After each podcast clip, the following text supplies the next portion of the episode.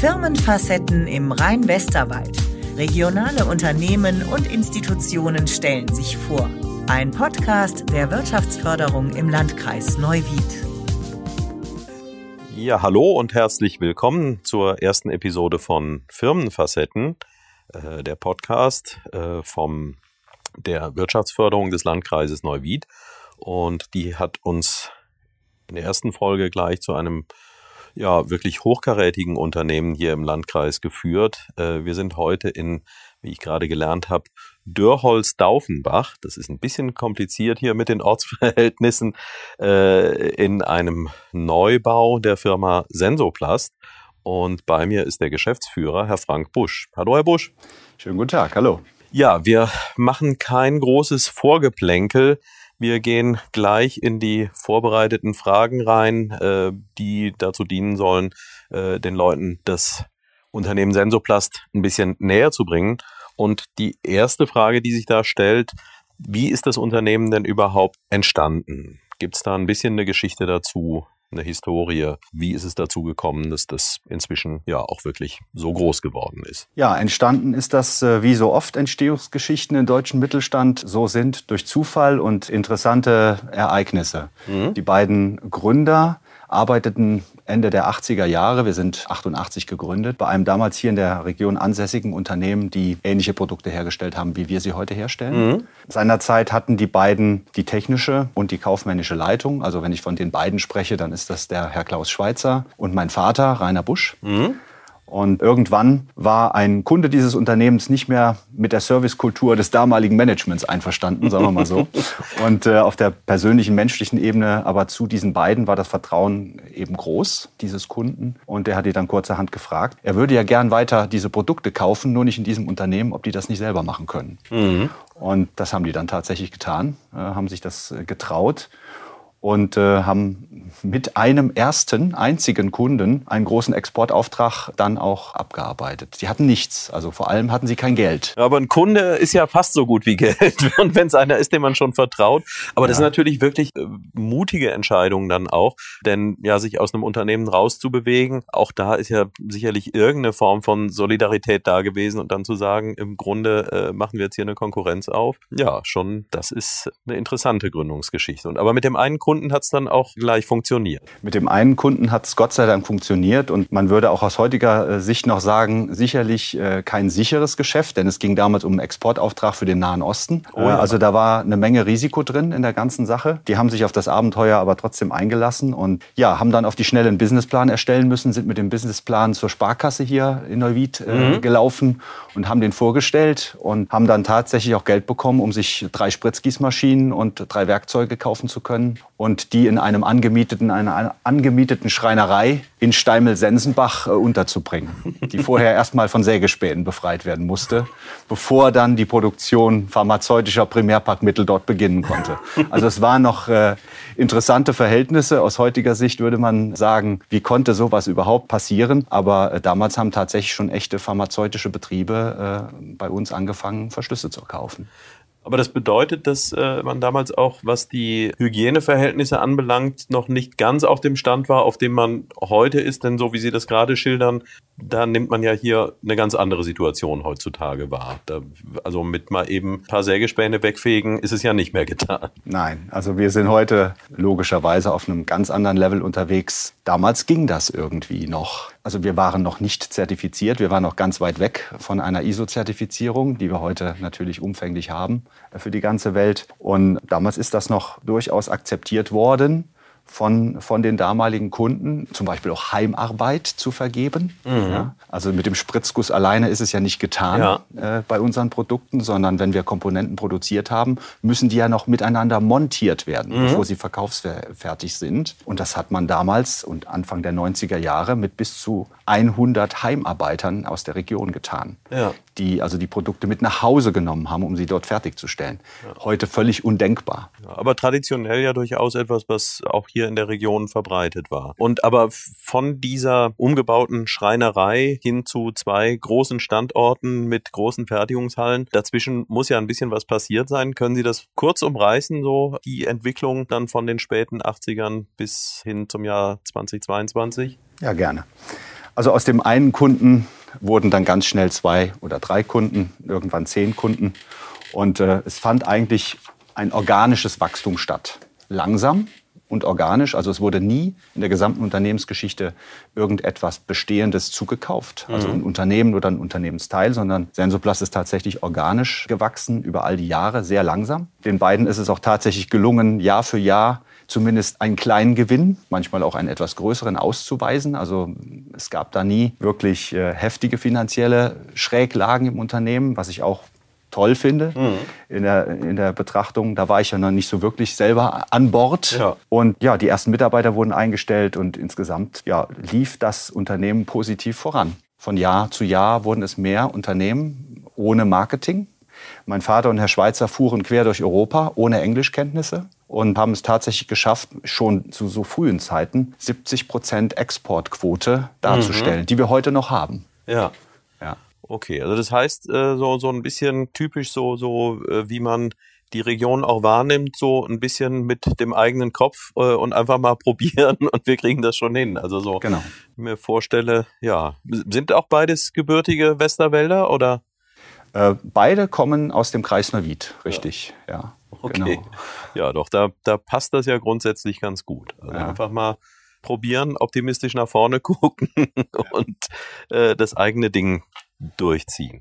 Ja, ich, ich glaube jetzt zu sehr in die Details zu gehen, was das Unternehmen und was die Entwicklung anbelangt, ist dann auch gar nicht nötig. Das mit dem kontinuierlichen Wachstum ist ein schönes Vorbild, denke ich, für, für viele andere auch und ja, vielleicht auch etwas im Gegensatz zu dem, was heute halt gerne äh, beschwört wird, dass man eben ständig und permanent gigantische Wachstümer hinlegen soll. Äh, ich glaube, gesünder ist es, wenn man auf diese Art und Weise größer wird. Können Sie die heutige Größe so in ein paar Kennzahlen umreißen? Ja, also die heutige Größe ganz aktuell haben wir ja, an den beiden Standorten eine ungefähre äh, Fläche von rund 25.000 Quadratmetern. Auf denen stehen 11.000 Quadratmeter Gebäudeflächen, ähm, an denen wir produzieren. Und ja, hier ist unser gesamtes Personal. Mittlerweile sind wir 175 Mitarbeiter und haben in 2021 rund 20 Millionen Euro Umsatz erzielt. Ja. Das sind Zahlen, die Sie sich sehen und hören lassen können. Was Sie fertigen, sind ja äh, jetzt ein bisschen despektierlich ausgedrückt ähm, Kunststoffdeckel für medizinische Produkte, also für ähm, Flaschen und Dosen. Äh, so Alltags, im, in der Alltagssprache dargestellt. Äh, wenn man an Kunststoffprodukte denkt und jetzt es sind ja nicht die alleranspruchsvollsten. Da gibt's ja noch komplexere und filigranere Sachen. Ähm, da ist ja erstmal der Gedanke naheliegend, äh, so etwas in Deutschland zu fertigen. Äh, ist das noch zeitgemäß? Äh, die erste Assoziation, die man hat, ist, äh, sowas kommt aus Fernost und nicht äh, von hier. Wie schaffen Sie es denn, äh, mit Ihren Produkten äh, die Kunden zu erreichen? Und äh, ja, welche Vorteile haben Sie gegenüber der Fertigung in Fernost, äh, die von der man zumindest sich zunächst mal vorstellt, dass sie wahrscheinlich günstiger ist. Das stellt man sich so vor, das ist richtig. Aber wir können halt hier an unserem Standort im Westerwald ganz viele andere Vorteile aufbringen, die man mal nicht ebenso aus Fernost ziehen kann. Das ist zum Beispiel die Verlässlichkeit. Ja, es ist so einfach gesagt, aber die Verlässlichkeit bedeutet, ich muss es halt hinbringen, einem pharmazeutischen Abfüller, der ein weltbekanntes Medikament äh, abfüllt, äh, eine Qualität äh, des Produktes zu liefern, die funktioniert. Also keiner hat Lust auf Produktrückrufe. Und unser Verschluss, so einfach wie er vielleicht jetzt erstmal für den Laien aussieht, ist ein hochkomplexes Produkt, was einfach in millionenfacher Ausführung keine Fehler haben darf. Denn ein, eine Flasche, die nicht dicht ist, birgt große Probleme und äh, kann zu weltweiten Rücknahmeaktionen führen, die dann riesige Ausmaße annehmen können. Also die, sie, müssen, sie müssen die Qualität nachvollziehbar immer wieder jeden Tag leisten können und äh, Verlässlichkeit. Das ist also und die Rechtzeitigkeit von Lieferungen, die ist natürlich auch gerade heute in der heutigen Zeit ganz weit oben der Agenda. Gibt es noch andere Dinge, die für diesen Standort sprechen aus Ihrer Perspektive? Also für den Standort spricht ganz klar, wir haben hier eine Mitarbeiterstruktur, die vom Land kommt. Und die ein oder andere konservative, was jetzt nicht negativ klingen soll, mhm. äh, Einstellung hat was mit Bodenständigkeit zu tun und hat was mit Ehrlichkeit zu tun und Verlässlichkeit, mhm. die in den Mitarbeitern ja. steckt. Und die nutzt das Unternehmen natürlich auch in positiver Art und Weise aus, weil mhm. es in vielen Unternehmen eben diese Werte in dieser Form nicht mehr gibt. Und wenn ich an Verlässlichkeit, äh, wenn ich von Verlässlichkeit spreche, dann hat das zum Beispiel auch was damit zu tun, wenn ein Kunde mich anruft, dann kann er erwarten, dass ich ihm sofort, möglichst sofort eine Antwort gebe. Also die Reaktivität mhm. ist einfach da. Ja. Und ich habe ein schlechtes Gewissen, wenn ich ihn vergesse zurückzurufen. Ja, solche Dinge mhm. sind, sind für unser Business sehr, sehr wichtig.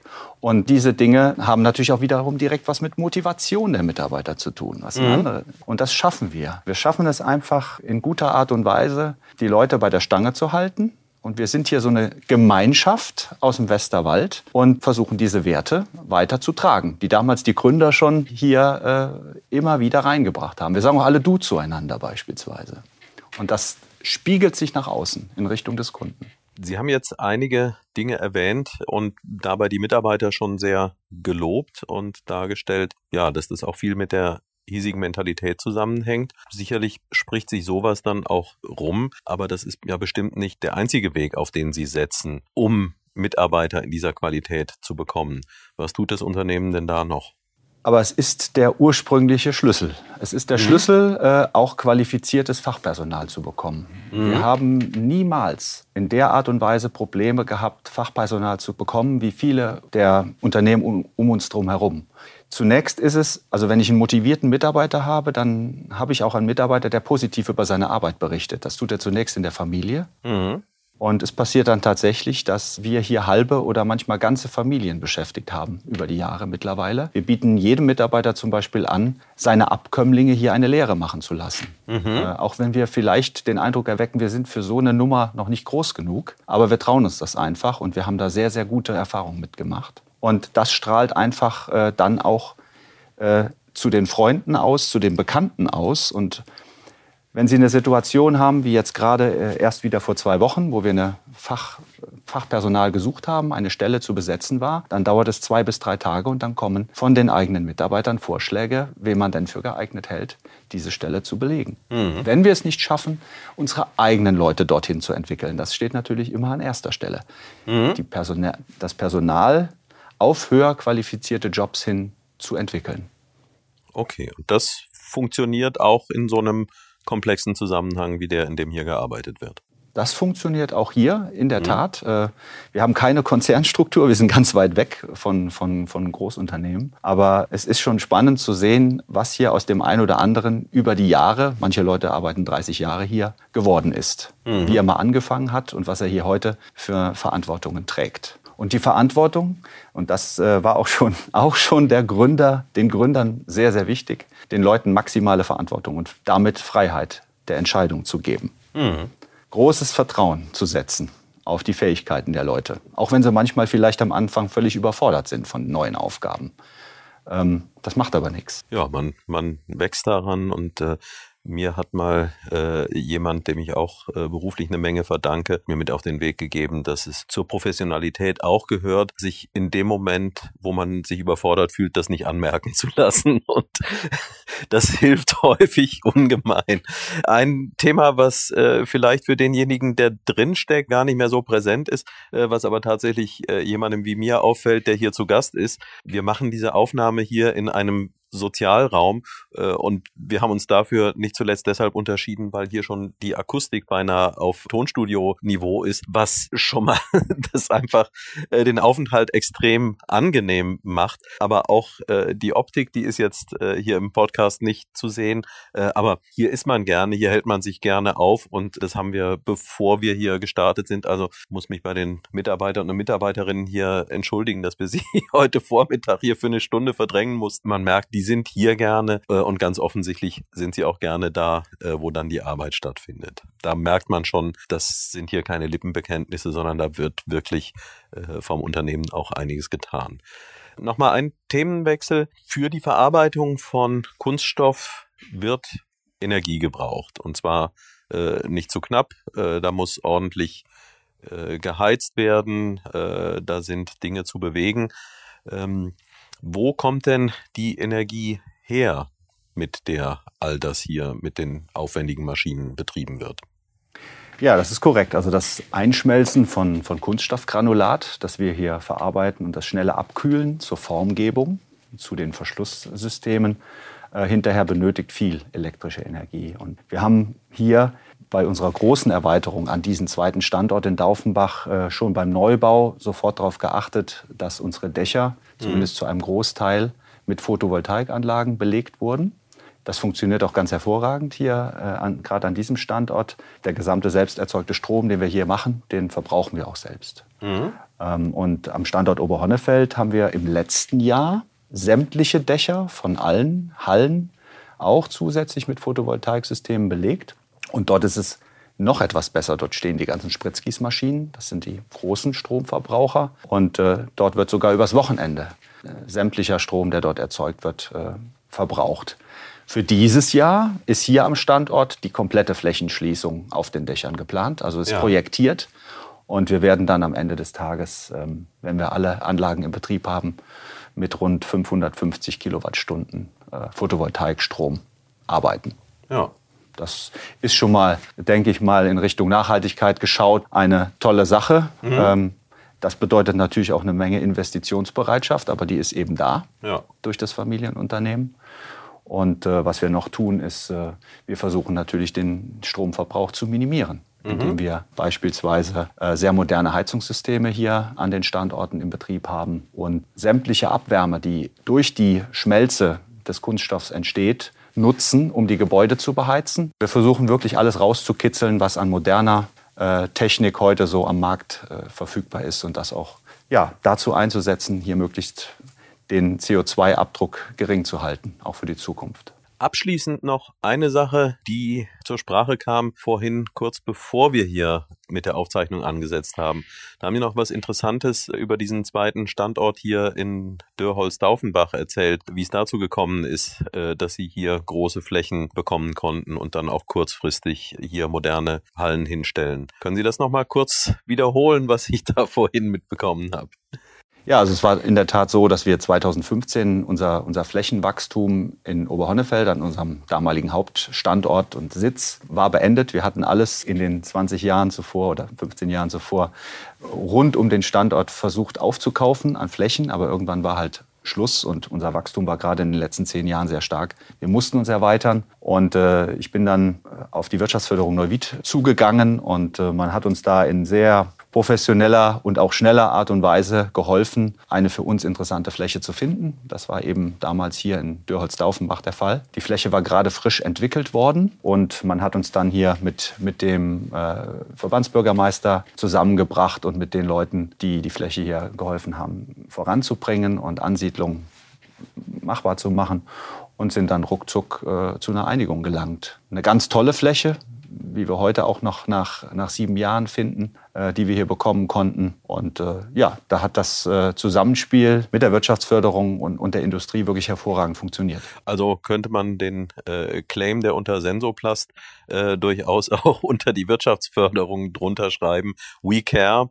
Ja, also ja. das gilt dort auch. Aber ja, das ist ähm, manchmal kommt man ja ins Schmunzeln, wenn man so Claims von Unternehmen liest. Äh, aber wenn man Sensoplast kennenlernt, dann bekommt man tatsächlich den Eindruck, äh, da wird nicht geflunkert, sondern dieses We Care, das ist tatsächlich ernsthaft das, wofür dieses Unternehmen steht. Herr Busch, vielen Dank für das Gespräch. War sehr interessant und weiterhin viel Erfolg an den beiden Standorten hier im Landkreis Neuwied. Herzlichen Dank. Wenn dieser Podcast bei Ihnen ein Interesse an Sensoplast geweckt hat und Sie möchten sich vielleicht als Mitarbeiter bewerben, so finden Sie alle benötigten Informationen unter www.sensoplast.de Menüpunkt Karriere. Nicht nur ein Podcast. Unter www.firmenfacetten.de erhalten Sie weitere interessante Einblicke in die Unternehmenslandschaft der Region Rhein-Westerwald. Dieser Podcast wurde produziert von Visuelle Medien Sartorius. www.sartorius-net.de